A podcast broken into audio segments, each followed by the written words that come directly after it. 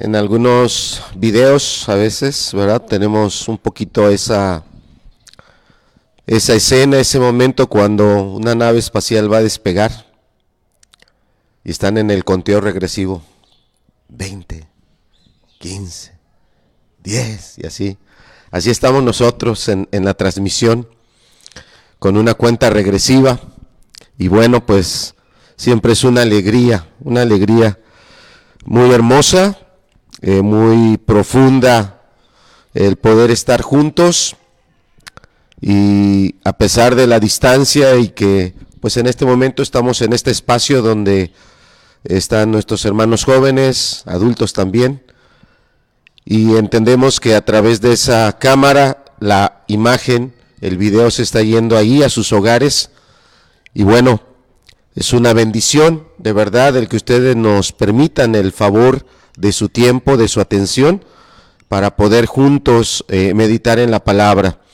En los diferentes lugares, ¿verdad? Algunos nos escuchan aquí mismo eh, en Tehuacán, otros eh, en otras localidades o ciudades o estados diferentes a, a Tehuacán o al estado de Puebla. Y bueno, es un gusto saludarles a todos, a todos en cada uno de los lugares y no dudamos que aunque esta predicación la escuchen mañana o en el transcurso de la semana o muchos días después, posteriores a este momento en que la estamos compartiendo, no dudamos que Dios le va a estar hablando y que Dios va a estar tratando con cada uno de aquellos que le escuchen, desde los más niños, porque tenemos niños y tenemos también adolescentes y por supuesto tenemos gente eh, en diferentes momentos de su etapa adulta, o sea, gente joven, adulta, gente madura, adulta y gente anciana dentro de la adultez y también, bueno, la adultez o esa tercera etapa de la vida, perdón, eh, se divide eh, en, en otras etapas más y bueno, Creemos que también tenemos eh, dentro de nuestros ancianos eh, a nuestros hermanitos de, diferentes de estas, eh, representando estas diferentes etapas. Ya en las dos enseñanzas anteriores, tanto nuestro hermano Azarías como nuestro hermano José Luis, nos hablaron de ese casi final del capítulo 2 del libro del profeta Malaquías. Y hoy nuevamente vamos a estar en el libro del profeta Malaquías. Y bueno, en la semana eh, quisiera usar esta ilustración. Eh, en la semana un adolescente, un pequeño, eh, le hicieron algunas pruebas, radiografías, ultrasonidos, y, y, en esas pruebas se detectó una situación no propia del cuerpo, no correcta de un cuerpo saludable. Y esas imágenes eh, que veían hacia, eh, que permitían ver hacia su interior, pues ayudaron a, llevar a tomar una decisión, una decisión no sencilla. Eh, el problema de, de, tanto, porque son dos personas, hay un adolescente y hay un niño, pero los dos están enfrentando una situación delicada, un problema de cáncer en el adolescente, ayer que estaba yo platicando con la mamá de él, eh, el adolescente hacía varios comentarios que, que yo quiero eh, usarlo como una introducción, como un testimonio que nos va también a ilustrar, a alumbrar lo que hoy vamos a compartir en el libro del profeta Malaquías. Y este, este joven o este adolescente, perdón, le decía a su mamá o le hacía varias expresiones a su mamá y decía, ¿por qué a mí? ¿Por qué esto me está pasando a mí? Soy un buen hijo, llevo buenas calificaciones, eh, me esfuerzo, y es cierto, lo hace. Eh, ¿Por qué a mí? ¿Por qué a las personas malas que están haciéndole daño a otros? ¿Por qué a aquellos que están robando? ¿Por qué a aquellos que están haciendo daño? ¿Por qué a ellos no les pasan estas cosas? Era alguna de las preguntas que él le hacía y estando ahí en el hospital y bajo pues una gran variedad de tratamientos porque el problema no es sencillo, eh, el, el, pequeño decía, yo me quiero ir a mi casa, yo estoy mejor en mi casa, yo ya no quiero estar aquí. Y es cierto, todos aquellos que hemos estado en una situación parecida, en un hospital o acompañando a algún familiar, conocemos muy bien todo ese ambiente, todas esas dificultades que nos, no nos agradan, nos incomodan en los ambientes hospitalarios. Y bueno, eh, esto es una ilustración de los momentos difíciles que vienen, cuestiones que están en nuestra mente, en nuestro corazón, pero también las circunstancias que están a nuestro alrededor y cómo reaccionamos ante ellas. El título del estudio de hoy es ¿A quién amas? ¿A quién adoras? Son dos preguntas que son muy importantes que tienen que ver con lo que está en nuestro corazón, con lo que está ahí metido que no siempre es tan fácil verlo y por eso eh, daba este testimonio, porque eh, nosotros podríamos ver a estos dos niños y podríamos verlos muy saludables y no tenemos eh, en nuestra mente, al verlos nada más con nuestros simples ojos, no tenemos en mente lo delicado de lo que está pasando adentro de ellos. Se requiere de algo más como esos aparatos, tomografías, ultrasonidos, para poder ver a más detalle lo que está pasando ahí adentro y que los especialistas puedan decidir cuál va a ser eh, el camino a seguir. Bueno, así es con lo que está en nuestro corazón. Las personas nos podrán ver bien arregladas, nos podrán ver eh, en las diferentes etapas o edades que tenemos. Ahorita podemos voltear a ver un niño y, podemos verlo eh, con esas características que tiene la niñez, sea varón, sea mujer, y, y podemos pensar, qué bonito niño, qué bonita niña, qué simpático niño, qué simpática niña. Pero puede haber otras cosas muy adentro en su corazón que realmente no, no producen simpatía, que realmente no hacen hermosa a esa persona. Y si pasamos de ahí a la adolescencia o la juventud, tal vez la gente voltea y te ve y te puede ver, ah, está trabajando en su estudio, está haciendo cosas de provecho, pero no pueden ver a tu corazón y tal vez ahí en tu corazón hay cosas realmente muy peligrosas, no solo ya para ti, sino para otros. ¿Y qué decir de la gente adulta? a, aquellas a las cuales este adolescente apuntaba estando ahora eh, eh, en un problema no sencillo, en un problema muy complicado. Este adolescente del que te hablo ya pasó por una cirugía y una cirugía no pequeña, una cirugía que los cirujanos la calculaban en cuatro horas, duró ocho horas la cirugía para ir con cuidado quitando todas esas partes hacia donde el cáncer se ha ido extendiendo. Eh, el cáncer abrazó una arteria de su cuerpo, una arteria, una, eh, es por donde pasa la sangre, una arteria importante. Y los médicos tuvieron que cortar parte de esa arteria y tuvieron que reconstruir. Y les preocupaba porque el cáncer se había dirigido especialmente hacia el corazón. Entenderás un poquito del dolor, la incomodidad que está pasando este pequeño adolescente entenderás el que él desee regresar a su casa y poder vivir la vida que él vivía, en el campo, en la montaña, corriendo, disfrutando, caminando, yendo a sus clases de música, oyendo con el grupo en el que está a, dar eh, esos conciertos, a hacer esas participaciones.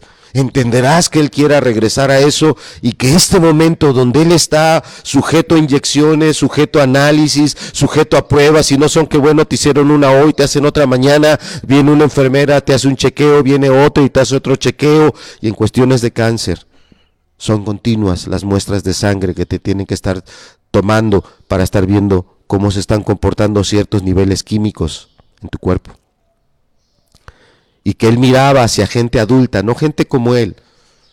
Él miraba hacia gente adulta y decía, ¿por qué a los malos no les pasa esto? ¿Por qué los malos andan allá afuera y, están como si nada?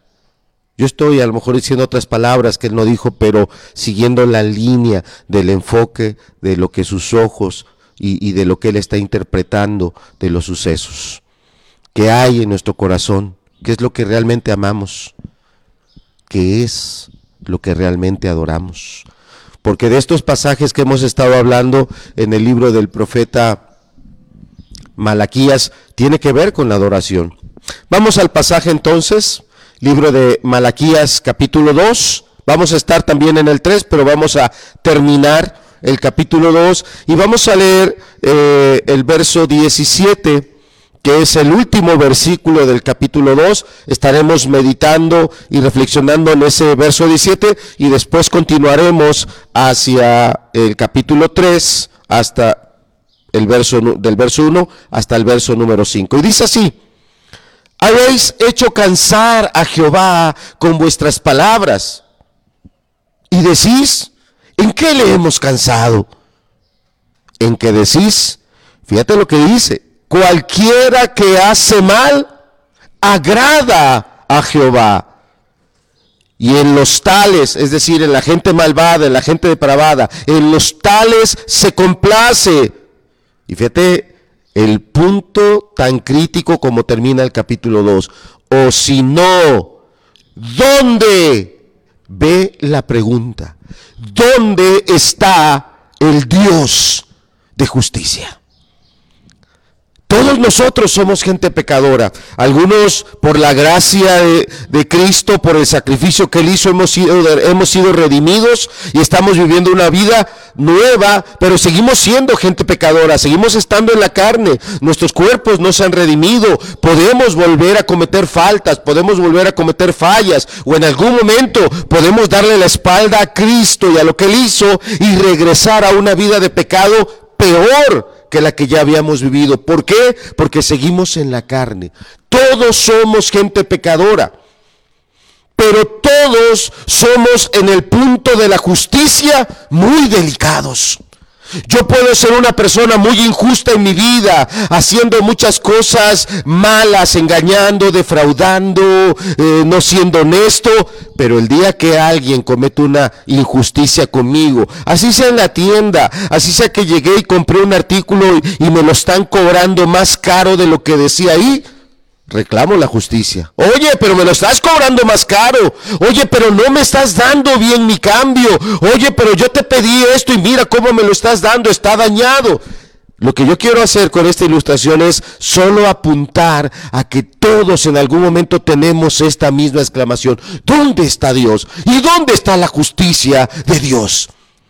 Para los pequeños que nos están escuchando allá en casa, lo voy a ilustrar, tú puedes andar haciendo travesuras, este, agarraste algo que no era tuyo, eh, lo rompiste, lo dañaste, no era tuyo, era de tu hermano, tu hermana, era de un primo, o era algo que ahí estaba en la casa, se te ocurrió la gran idea, voy a jugar con esto, con esto la voy a pasar bien, y lo dañas, lo rompes, y lo vuelves a poner ahí como que nadie lo agarró. Solito se rompió. Pero el día que alguien agarra lo tuyo y lo daña, oh, ese día tú le señalas, ah, pero es que eh, yo no te lo presté, es que tú no me lo pediste, eh, es que por tu culpa esto se rompió y estás señalando la injusticia y estás clamando por justicia. Cuando tú en otras cosas que agarraste, dañaste, que no pediste, cometiste también injusticia. Y así, en el ejemplo lo podemos seguir extendiendo Creo que no hay necesidad de ello. El punto es que el profeta viene y le habla al pueblo y dice, habéis hecho cansar a Jehová. La palabra cansar eh, es de una palabra hebrea que está hablando de alguien que ha llegado al límite de sus fuerzas, alguien que, que no puede más y necesita hidratarse, renovar este, ampliamente sus fuerzas.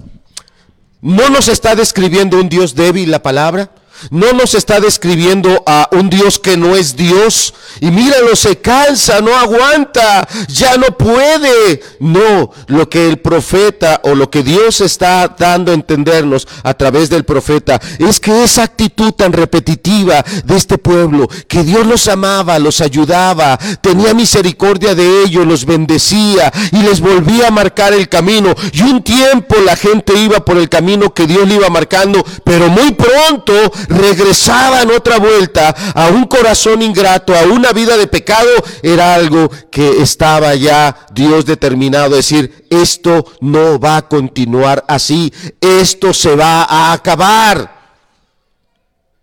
No que Dios estuviera en el suelo y ya no pudiera respirar. No que Dios fuera tan débil que no pudo combatir contra el pecado de su pueblo y, o el pecado de cada uno de nosotros. Lo que el profeta estaba diciendo es, nuevamente has llegado al límite, al punto donde Dios va a hacer algo contra ese pecado que tú estás cometiendo. Y las personas, ¿verdad? Este pueblo se voltea y dice, pero ¿en qué lo hemos cansado? Como diciendo, ¿qué hemos hecho mal?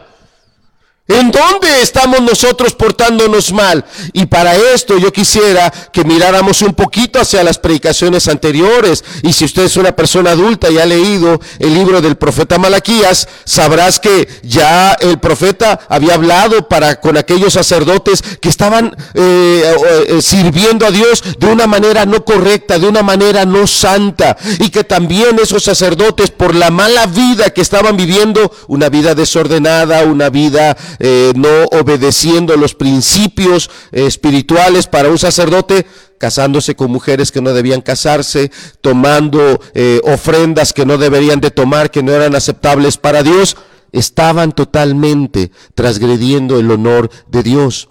Pero también el pueblo, también el pueblo estaba viviendo esa vida totalmente insensible a Dios, dándole a Dios lo peor, no lo mejor no lo que su palabra decía que se le tiene que dar a él, sino dándole lo que no servía.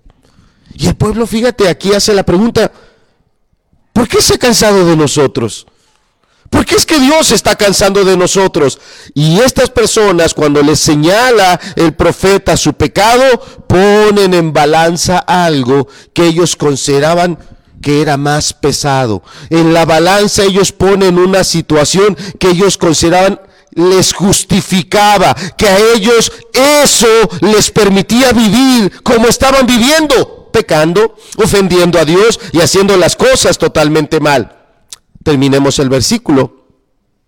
Dice aquí la parte B, después de la pregunta y decís, ¿en qué le hemos cansado? Bueno, lo que sigue dice, la respuesta de ellos, cualquiera que hace mal, ¿qué cosa? Agrada a Jehová. Y no solo lo está agradando, sino que dice, en ellos, en ellos se complace, en los tales se complace. Amados, desde los niños, jóvenes o adolescentes y los adultos, es, importante aquí recordar cuál era el entorno que se estaba viviendo en Jerusalén. Recuerden que cuando el profeta Malaquías llega a dar esta palabra de parte de Dios, los comentaristas dicen que es en el tiempo cuando Nemías dejó Jerusalén y regresó a Susa a seguir en su trabajo que él tenía antes de venir a Jerusalén. El trabajo que Nemías tenía era copero.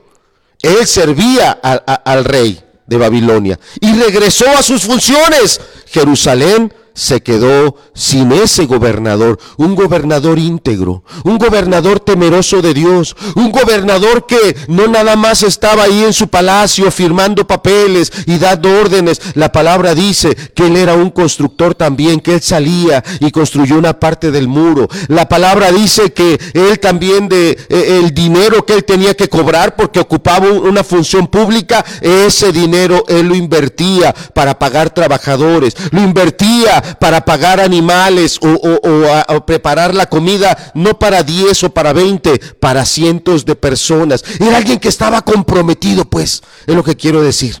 Él estaba comprometido con Dios, comprometido con el pueblo y comprometido con todo lo que Dios iba a hacer eh, en todo eh, ese momento con el pueblo. Pero él había tenido un periodo nada más y el periodo había llegado a término y él había regresado a Babilonia. Y él deja el cargo, se lo deja a otros líderes, otro gobernador, eh, otro líder, el sumo sacerdote.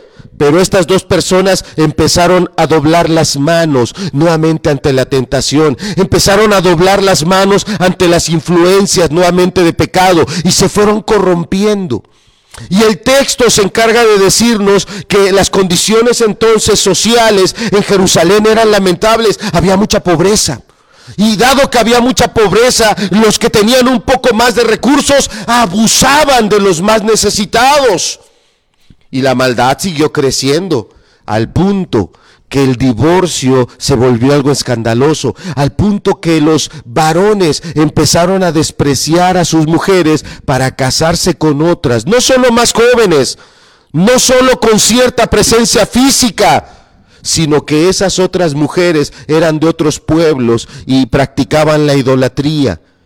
Y al tiempo estos nuevos matrimonios, sobre todo los varones, empezaron a apartarse de Dios y a tener, a tener esas prácticas corruptas de idolatría. Esa era la condición. Pero ellos seguían yendo al templo llevándole la ofrenda a Dios. Le llevaban la palomita, le llevaban la harina, le llevaban el incienso, le, hacían la ofrenda de olor fragante. Y cuando llegaba el día del perdón de pecados, porque había un día donde se celebraba el, el, perdón de pecados, no llevaban ese animal que de acuerdo a lo establecido por Dios era un animal sin mancha, perfecto. No, llevaban al peor animal, al animal enfermo, al animal con más defectos. Porque ellos decían, nada más lo van a matar y se va a echar a perder. Mejor yo lo aprovecho. Esto me conviene más a mí. Y todo e, ese ambiente social está apuntando exactamente a lo que el día de hoy estamos viviendo. Estamos viviendo en, un, en, medio de una contingencia donde ha habido muchos abusos. Estamos viviendo en una contingencia donde muchas cosas se han modificado, pero algunos las han tomado para mal. No solo soy predicador, nuevamente estoy dando clases acá en el centro de asesorías, eh, apoyando.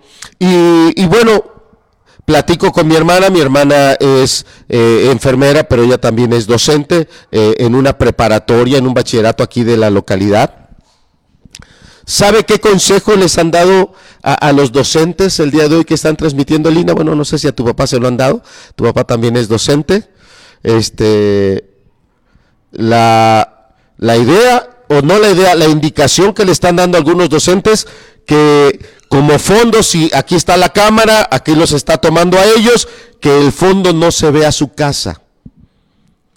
Eh, y te venden algunos fondos, algunos fondos parece que tienes una biblioteca muy amplia, pero nada más es la fotografía. Algunos fondos es un paisaje muy bonito, pero nada más es la fotografía. ¿Saben por qué se les está dando la indicación a los docentes que en las transmisiones no se vean sus casas? Porque están siendo objetos de robo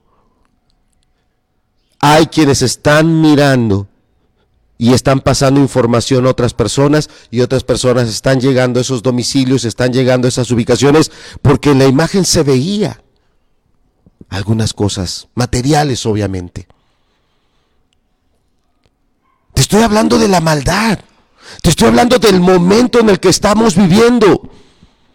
Algunos lugares eh, como este que nos ayuda también para la predicación, se han quedado cerrados y los amigos de lo ajeno o los que de por sí viven del abuso y del robo han aprovechado ese momento para entrar, robar. Maquiladoras que estuvieron cerradas, fueron saqueadas.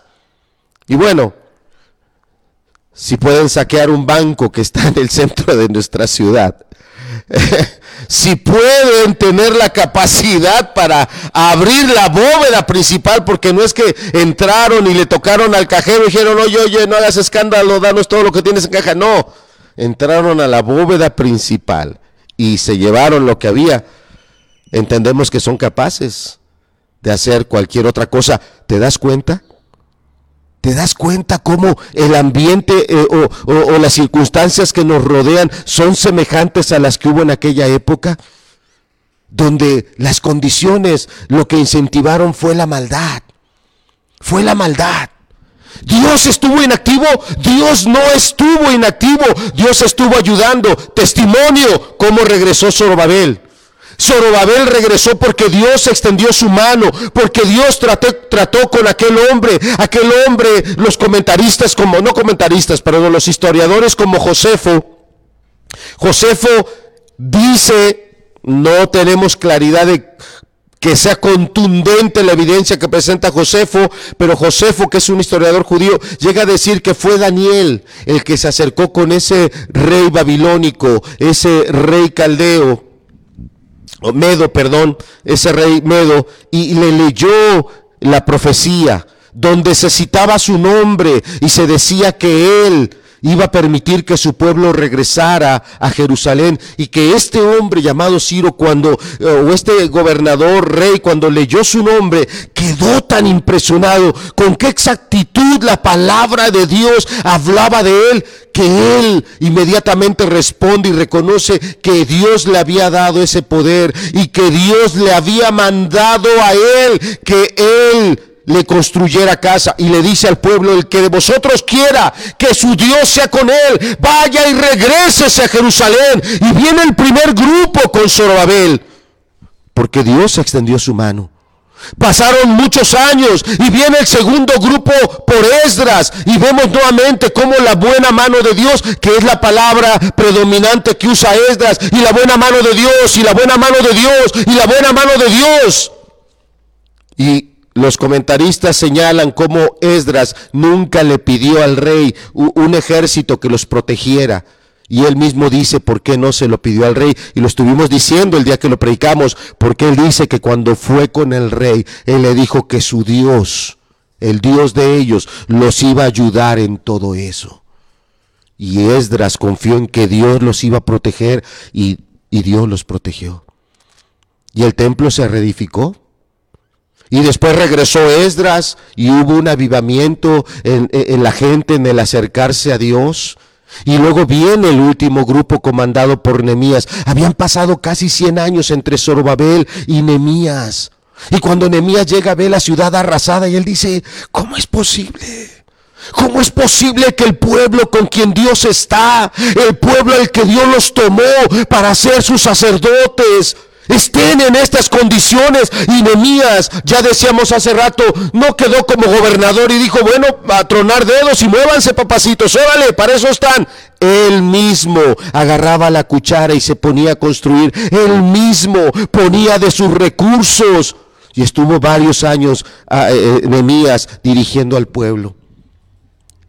Nemías tuvo que regresar a Babilonia o a Susa y el pueblo gradualmente otra vuelta estaba en condiciones donde se pusieron al tú por tú con Dios.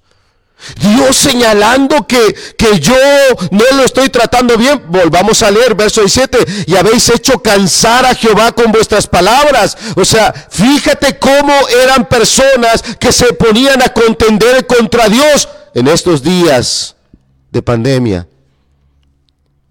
¿Cuántas personas estarán contendiendo contra Dios? ¿Por qué a mí? ¿Por qué esto me pasa a mí? ¿Por qué esto, eh, por qué tú, Señor, estás en contra mía? Eh, ¿Por qué tantas calamidades y por qué tantas dificultades?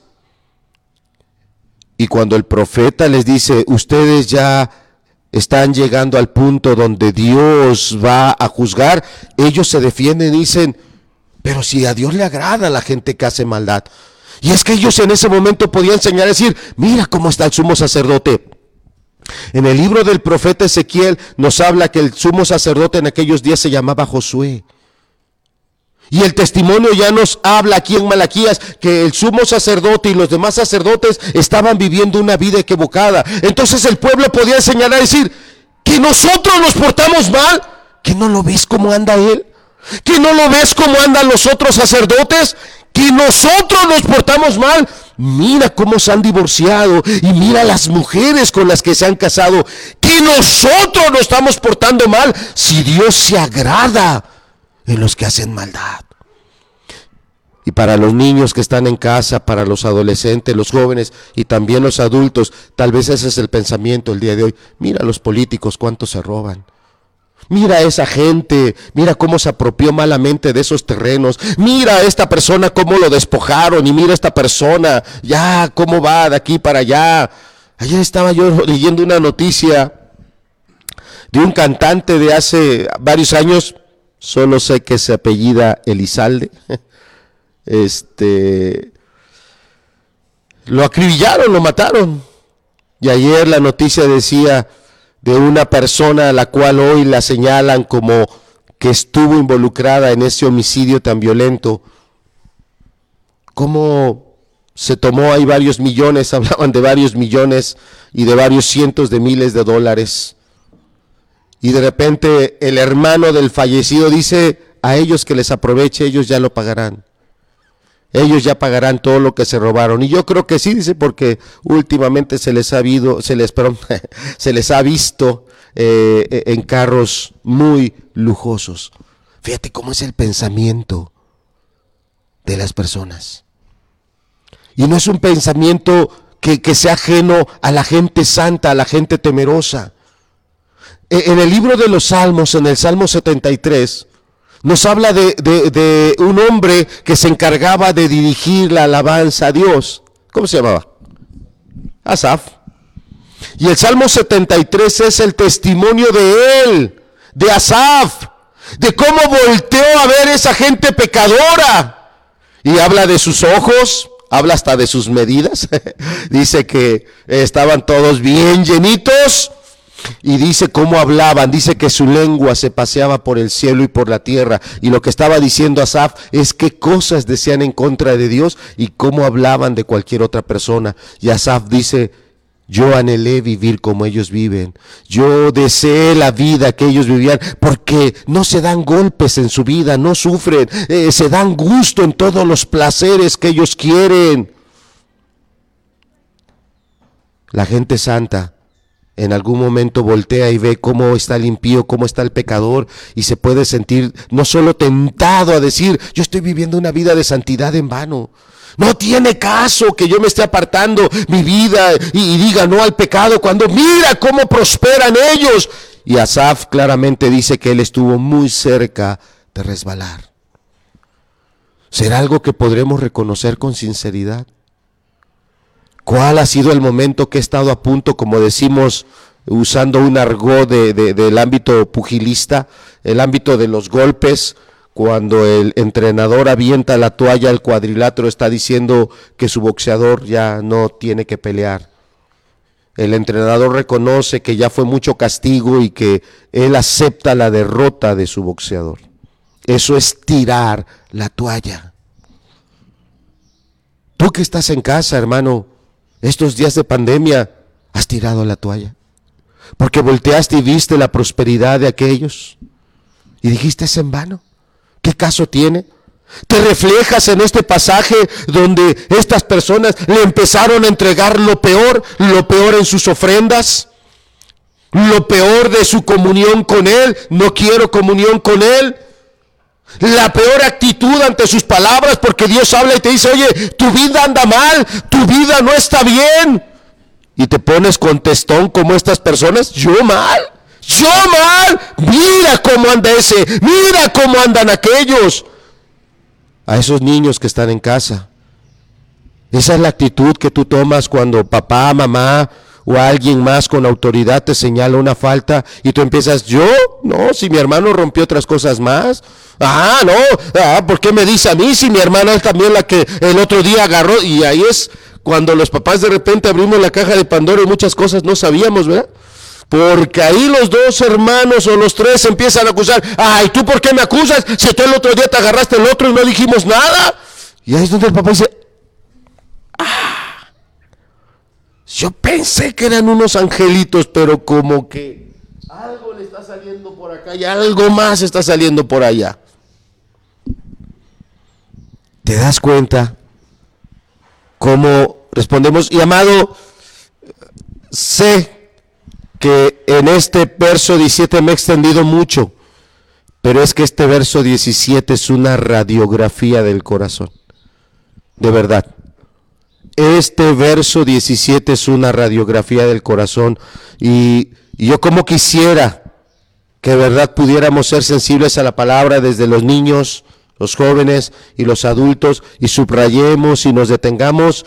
Eh, si es necesario estar toda la predicación en este verso 17, pues nos quedamos toda la predicación en este verso 17. Porque esta es una radiografía del corazón. Si nos pones la diapositiva que te decía este hermanito Martí, por favor. Hace tres semanas que compartíamos la predicación en una sociedad alejada, distante de Dios. Eh,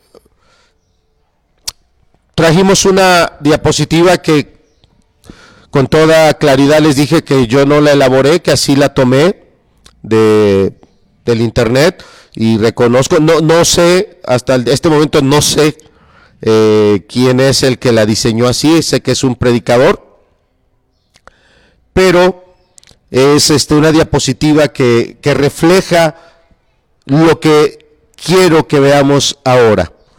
En esta diapositiva hay un triángulo y en la, en la parte superior está Dios y en los laterales se habla del esposo y se habla de la esposa.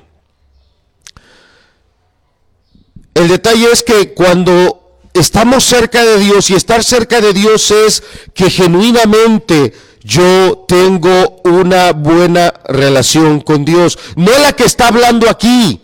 Recuerda que la relación que está hablando aquí en Malaquías no era buena. Sí le llevaban ofrendas a Dios, pero le llevaban lo peor.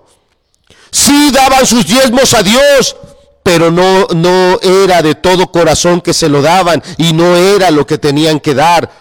Tenemos que tener en claro que lo que Dios les está reclamando es ese gran egoísmo, esa gran idolatría que había en el corazón de estas personas. Eran pecados que estaban disfrazados de piedad. Iban a la reunión, pero su corazón estaba lejos. Eh, se paraban y cantaban una alabanza, pero realmente no la cantaban con un amor genuino a Dios. Y podían estar ahí batiendo palmas. Pero su vida, todo lo que vivieron cada día, no alaba a Dios porque realmente estuvieron eh, dedicando su corazón y su tiempo a otras cosas que nada tienen que ver con Dios. El venir a una reunión, el cantar alabanzas, el, el palmear, solo era una apariencia. Entonces, lo que nos refleja Malaquías es un pueblo, si nos pones la diapositiva, hermanito, nuevamente, un pueblo que no estaba cerca de Dios, o personas que no estaban cerca de Dios, sino totalmente lejos de Dios. Y en esa diapositiva se presentan esas dos posiciones, un esposo y una esposa que están cerca de Dios. Entonces cuando estoy más cerca de Dios, estoy más cerca de la otra persona. Pero ¿qué pasa cuando yo estoy más lejos de Dios? Estoy hasta la base. Lo mismo también estoy más distante de las otras personas. Y este, esta diapositiva está representando lo que nos está reflejando también este verso 17. En nuestro corazón, ¿verdad? Eh, suceden varias cosas.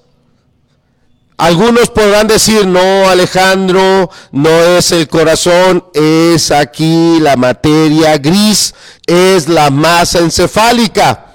Bueno, cuando la escritura habla de corazón, habla de esa parte de nosotros donde se tienen todas estas facultades cognitivas, conocimiento, valores, afectivas, sentimientos, emociones, memoria, intenciones y la voluntad. De ahí pasamos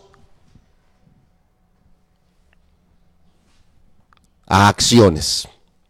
Por ahí eh, en algún momento hemos dado algunos testimonios o ejemplos de esto.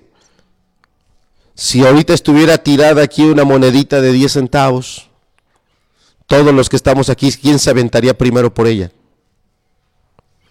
Pues a lo mejor ninguno de los cuatro, a lo mejor alguno se agacharía, es una de diez.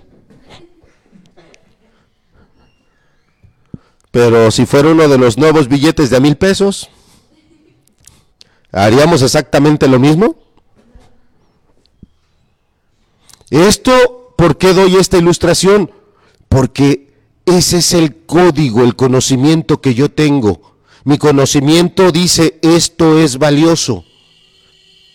Y tengo un afecto hacia eso. Tengo una acción hacia eso que mi conocimiento me dice es valioso. Pero si mi conocimiento me dice esto no es valioso, tengo un sentimiento para eso. Y mi sentimiento puede ser de desapego, de desinterés, hasta de desprecio y tengo también una acción, una ejerzo una voluntad. Estos tres aspectos están ahí en tu corazón. Y esto tanto lo afirma el Antiguo Testamento, y estamos en un pasaje del Antiguo Testamento, como plenamente lo afirma el Nuevo Testamento. Por ejemplo, vamos a ver pasajes donde nos habla que en nuestro corazón está ese conocimiento. Vamos a ir a unos pasajes rápidamente. Eh, Mateo capítulo 9, verso número 4. Nuestro hermano nos va a estar ayudando con estos pasajes. Mateo capítulo 9, el verso número 4. Fíjese lo que dice. Es ese momento cuando unas personas eh, eh, ya habían tenido contacto con Jesús, lo reconocen, le dan un valor de importancia a Jesús, regresan allá a su colonia, a su casa. Había un amigo, un familiar, un ser querido que estaba paralítico y lo cargan en la cama y se lo llevan hasta donde Jesús estaba. El lugar estaba abarrotado, estaba llenísimo. Ellos suben a la, azotea, al techo, le hacen un hueco al techo y bajan al paralítico. Y el paralítico, bueno, es bajado justamente enfrente del Señor Jesús. Y el Señor Jesús ve al paralítico, voltea a ver a los hombres que estaban allá en el techo. Y el texto dice que cuando Jesús vio la fe de ellos, se reflejaba en su rostro, se reflejaba en sus ojos, se reflejaba en su cuerpo. Dice que se voltea al paralítico y le dice, hombre, tus pecados te son perdonados.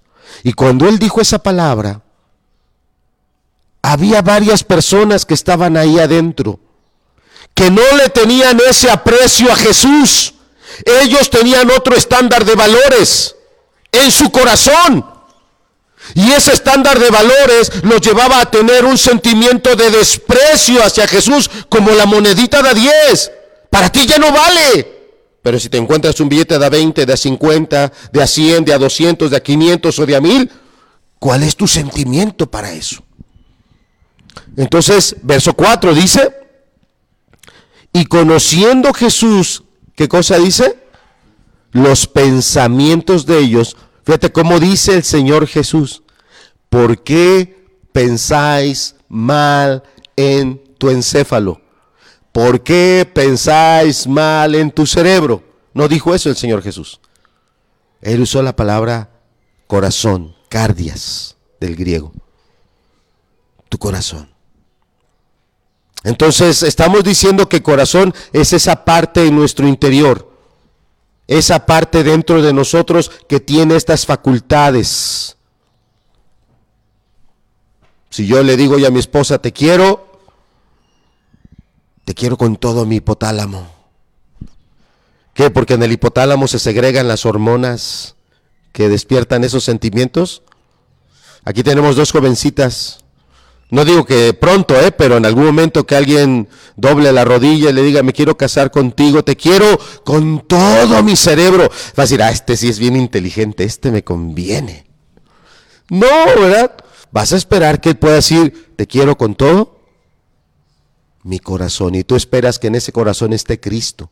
Tú esperas que en ese corazón estén esos principios, valores o no.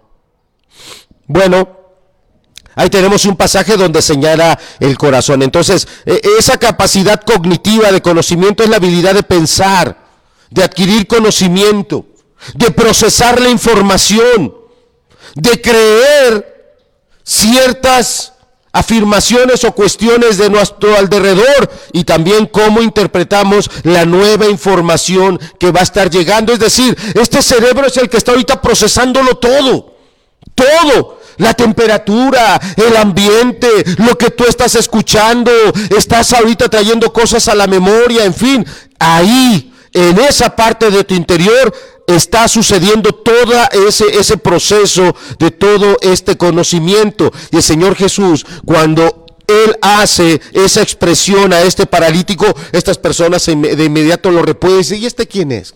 ¿Este quién se cree que es? Y el Señor Jesús dijo, ¿qué era más fácil decir? ¿Tus pecados te son perdonados? ¿O era más fácil decirle, levanta, levántate, toma tu lecho y anda? Pues para que creáis, dijo el Señor Jesús, se volteó al paralítico y le dijo, toma tu lecho y anda. Y el paralítico dice que de inmediato se levantó, tomó su lecho y salió de ahí. Entró por un techo, entró cargado por amigos, que sabían quién era Jesús. Él no había visto a Jesús, probablemente tampoco lo había escuchado, tal vez ya lo habían llevado con muchos médicos y, muchas veces eh, eh, ese paralítico había sido, había salido de ahí totalmente herido, totalmente desilusionado. Tal vez muchas veces ya habían intentado alguna terapia buscando una solución a su problema y muchas veces él había salido nuevamente fracturado, pero ya no de sus huesos, ya no de su cuerpo, fracturado de su corazón, fracturado de, de su espíritu, dolido porque su condición no tenía cambio. Pero ese día escuchó palabras que nunca había oído. Y Jesús apuntó a las personas, a esa parte de nosotros donde está ese pensamiento, esa capacidad de procesar. Entonces, Acá adentro es donde se determina a nosotros a qué le damos valor. Vayamos ahora a otro pasaje, aquí mismo en Mateo, ahora un poquito hacia atrás, al capítulo 6, al verso número 21. Mateo capítulo 6, verso número 21. Es una parábola y es la parte final de la parábola donde se está concentrando toda la enseñanza de la parábola. Fíjate lo que dice, porque donde esté vuestro tesoro, ¿dónde está tu tesoro? ¿En la edad que tienes? ¿En la presencia física que tienes? Tu tesoro está con las personas que te juntas, tú crees que soy valioso porque mira con quienes me junto, mira quiénes son mis amistades. Ahí está tu tesoro. Tu tesoro está porque tiene cierta belleza física. La puedo reconocer en los varones, la puedo reconocer en las mujeres. Ahí está tu tesoro. Tu tesoro está por las cosas materiales que ya tienes o las que anhelas adquirir. Fíjate, el texto dice, porque donde esté vuestro tesoro, ahí que va a estar tu corazón. Nuevamente la escritura apunta a esa parte dentro de nosotros donde están esos sentimientos, los sentimientos que vienen calificados con un valor. Esto es valioso, esto no es valioso. Ah, e, esto lo amo mucho, esto lo desprecio. Esto para mí me ayuda mucho a, elevarme y a tener eh, de mí mismo u otro nivel. Esto a mí me pone hasta el suelo, en el corazón. Y yo quiero que conforme estemos viendo, porque estamos viendo apenas dos aspectos del corazón. El primero es que en ese corazón están los conocimientos. Ese conocimiento da valor, da estándares, eh, da principios. Todo ese conocimiento está interactuando, no está guardado como una memoria USB que entra en función hasta que la conectas. No, está continuamente trabajando todo ese conocimiento, pero también en el corazón están sentimientos, afectos. Siguiente pasaje, acá mismo en el Evangelio de Mateo capítulo 15 ahora, en el verso número 8.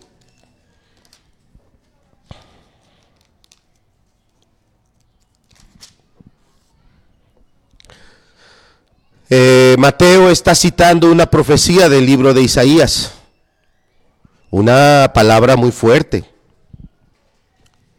Dice, este pueblo de labios me honran, mas su corazón, ¿dónde está? Dice, lejos de mí. Eso muestra que nuestro corazón que de ahí, de esa parte de nuestro interior, se ejerce la voluntad. Y con esa voluntad yo puedo estar aquí al lado de una persona, pero realmente mi corazón está allá lejos. ¿Cómo es eso? Ejemplos. Aquellos jóvenes, apunto más a los jóvenes, que están en casa, pero realmente no quieren estar en casa. Jóvenes que quisieran andar allá en las fiestas, andando paseando acá y haciendo lo otro y haciendo aquello sin que nadie les diga nada. Y pueden estar aquí muy cerca de papá y mamá y decirle, sí, papá, te quiero, sí, mamá, te quiero, sí, papá, mamá, este, yo lo respeto, pero eso no es cierto, están lejos de ellos, porque tal vez por estos medios electrónicos están haciendo y están participando de cosas que no lo harían delante de ellos. Y Dios aquí está reprendiendo a su pueblo, dice, este pueblo ahí está, me está cantando, me está alabando, está palmeando físicamente. Pero ¿dónde estaba su corazón? Allá con los ídolos, allá en el pecado, allá en la maldad. ¿Cuántas veces nos han sorprendido en eso? ¿Cuántas veces nos han sorprendido que alguien nos está así, cerquita de nosotros, hablando, diciendo algo, y de repente nos hace una pregunta y, ¿eh? ¿eh? Y tenemos palabras muy escogidas para rápido disculparnos, para como que pasar rápido el asunto y que no se den cuenta, a mí ni me interesa lo que me estás diciendo. A mí ni me importa de qué estás hablando, yo estoy por otro lado. ¿Perdón? ¿Perdón? ¿Qué es el perdón? O sea, no que, me, no que yo lo otorgue. El perdón es una palabra de arrepentimiento, de reconocer, pequé contra ti, te estoy dando el trato que no te mereces. Estoy haciendo contigo lo que ni siquiera quiero que me hagan a mí. Pero es un perdón de dientes para afuera, no de corazón. Y muchas veces ese perdón es decirle, ay, repíteme otra vuelta la misma historia porque no te puse atención. ¿O no? ¿Cierto? Muchas veces esa es la expresión, perdón, dímelo otra vez, vuélvemelo a decir. No le estoy diciendo, perdóname. No te estoy dando el respeto que tú mereces. ¿Sí o no? ¿Verdad que sí? Bueno, entonces nuestro corazón es intencional, tiene voluntad. Tiene voluntad. Estos tres factores van a estar siempre ahí en tu corazón, amado. El cognitivo, el afectivo y el de la voluntad, siempre. Y van a estar en una mecánica, van a estar eh, como si, bueno, este reloj es de cuarzo, ya funciona electrónicamente, diría yo, pero como si fueran esos relojes antiguitos de maquinaria. Esa es la cuerda que mantiene a todo el mecanismo trabajando, funcionando. Todo lo que está pasando en el corazón. ¿Y qué está pasando ahorita en tu corazón? Que tú tienes conocimiento. Y ese conocimiento te da un estándar de valores, de principios, de argumentos. Ahí están y están interactuando. Hace rato hablaba de una monedita de 10, ¿va? Ajo la pateas. Pero si fuera un excremento de perro, ¿te atreverías siquiera a patearlo? No, ¿verdad? ¿Por qué no? Porque es excremento. Eh, Creo que eh, en otra enseñanza anterior les comentaba que no sé si era el papá, era un tío, era un hermano, no sé, solo eran dos varones, uno joven y el otro era un niño. Y, y, el más grande, el más joven, tenía ahí una tina volteada boca abajo, tapando algo en el suelo. Y le llama al niño y el niño llega, ¿ves cómo son los niños? Les encanta la emoción. Y mira, mira, no, quién sabe qué le decía. Pero pues uno entiende que le daba a entender ¿verdad? que cuando él destapara la tina, el otro agarrara rápido lo que estaba abajo de la tina. Y lo que estaba abajo de la tina era excremento. Y pues si el otro lo quita, el niño veloz como rayo, ¡fum! Sí, pero el otro no se imaginaba que el niño iba a reaccionar también tan rápido. Cuando el otro estaba en la carcajada, el niño le embarra toda la cara.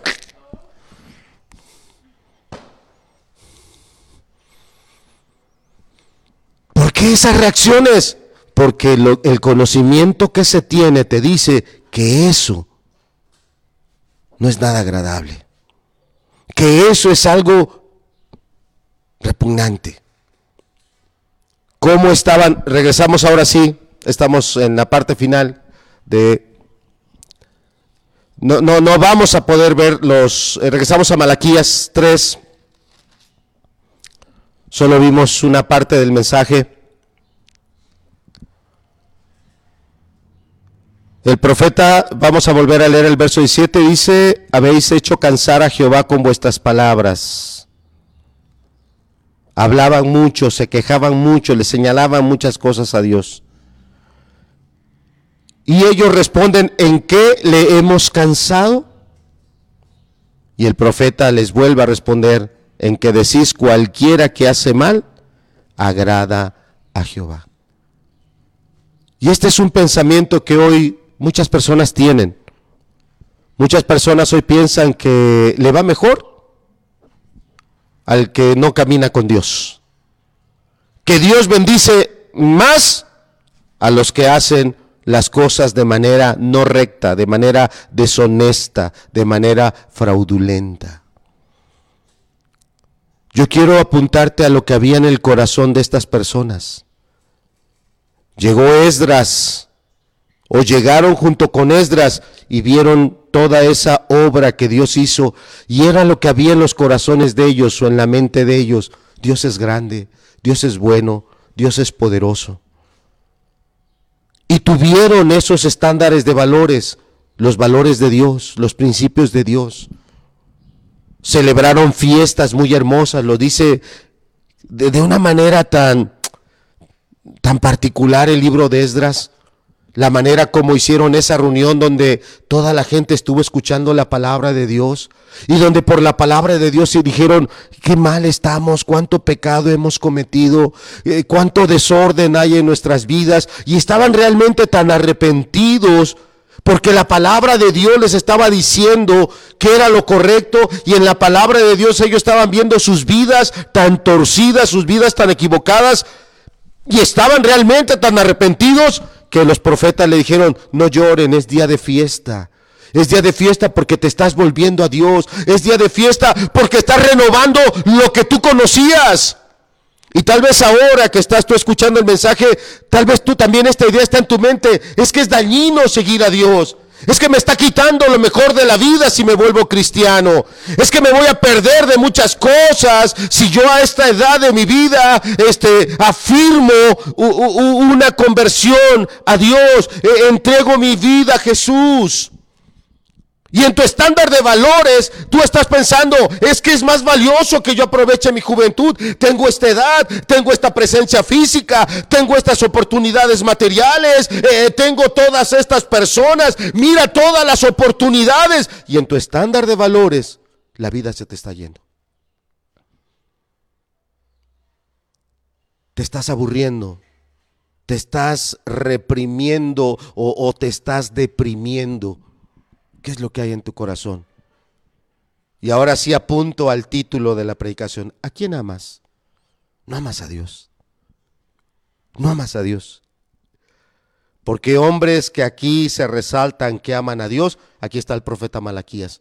Él veía cómo el pueblo estaba viviendo y decía, qué vergüenza, Señor, qué tristeza cuánta misericordia tú has obrado en todos estos días y este pueblo, mira qué rápido te abandona, qué rápido vuelve a los malos caminos y, y, se adentra tanto en ellos. No solo es que agarró el mal camino, sino que se adentró mucho en el mal camino.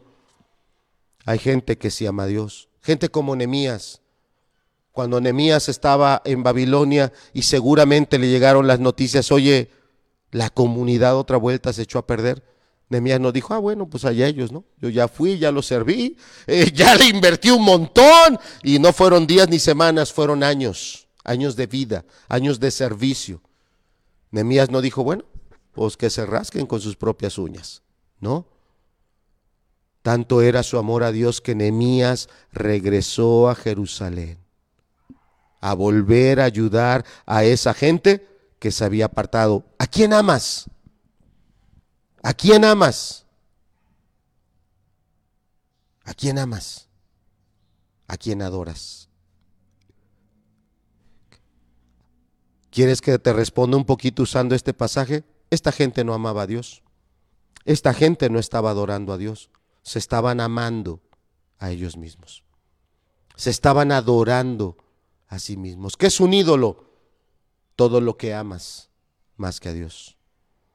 Ídolo no tiene que ser el que está ahí, el que encontró Juan Diego. Ídolo no tiene que ser el que está allá en la catedral principal. Ídolo es todo lo que tú amas más que a Dios. Y algunos tienen un gran ídolo en su corazón. Quieren vivir una buena vida. Quieren vivir con muchos lujos. ¡Wow! Y más el día de hoy, que estamos en la época global, ¿verdad? Hace años muy poco sabíamos, sí sabíamos que había gente muy rica, pero pues poco sabíamos de cómo vivían sus viajes, las cosas que hacían, pero el día de hoy, que por estos medios se puede publicar todo lo que yo estoy haciendo diario, tú de repente ves eso y dices, mira cómo se divierte. Y mira, es una persona y a lo mejor es hasta menor que yo. ¡Ah, ya se me fue la vida! ¿Qué amas? Eso es lo que adoras. Y algunos se aman tanto a sí mismos. Y algunos se voltean y culpan a Dios. ¿Yo malo? ¿Yo malo? Esos son los malos. ¿Y qué les hace Dios? Esos son los que de veras debería de pasarles algo. ¿Y por qué no les pasa nada? No, Dios no está inactivo. Si algo muestra claramente este pasaje, que Dios siempre está activo. Y vamos a tener que dejar para la siguiente predicación el tema de la justicia de Dios porque fue la pregunta, ¿dónde está el Dios de justicia? ¿Qué pregunta? ¿Qué pregunta, verdad? Ayer que hablaba con la mamá de este adolescente y eran expresiones que el pequeño hacía, ¿por qué a mí? ¿Por qué si he sido buen hijo? ¿Por qué si he sacado buenas calificaciones? ¿Por qué si siempre los he obedecido?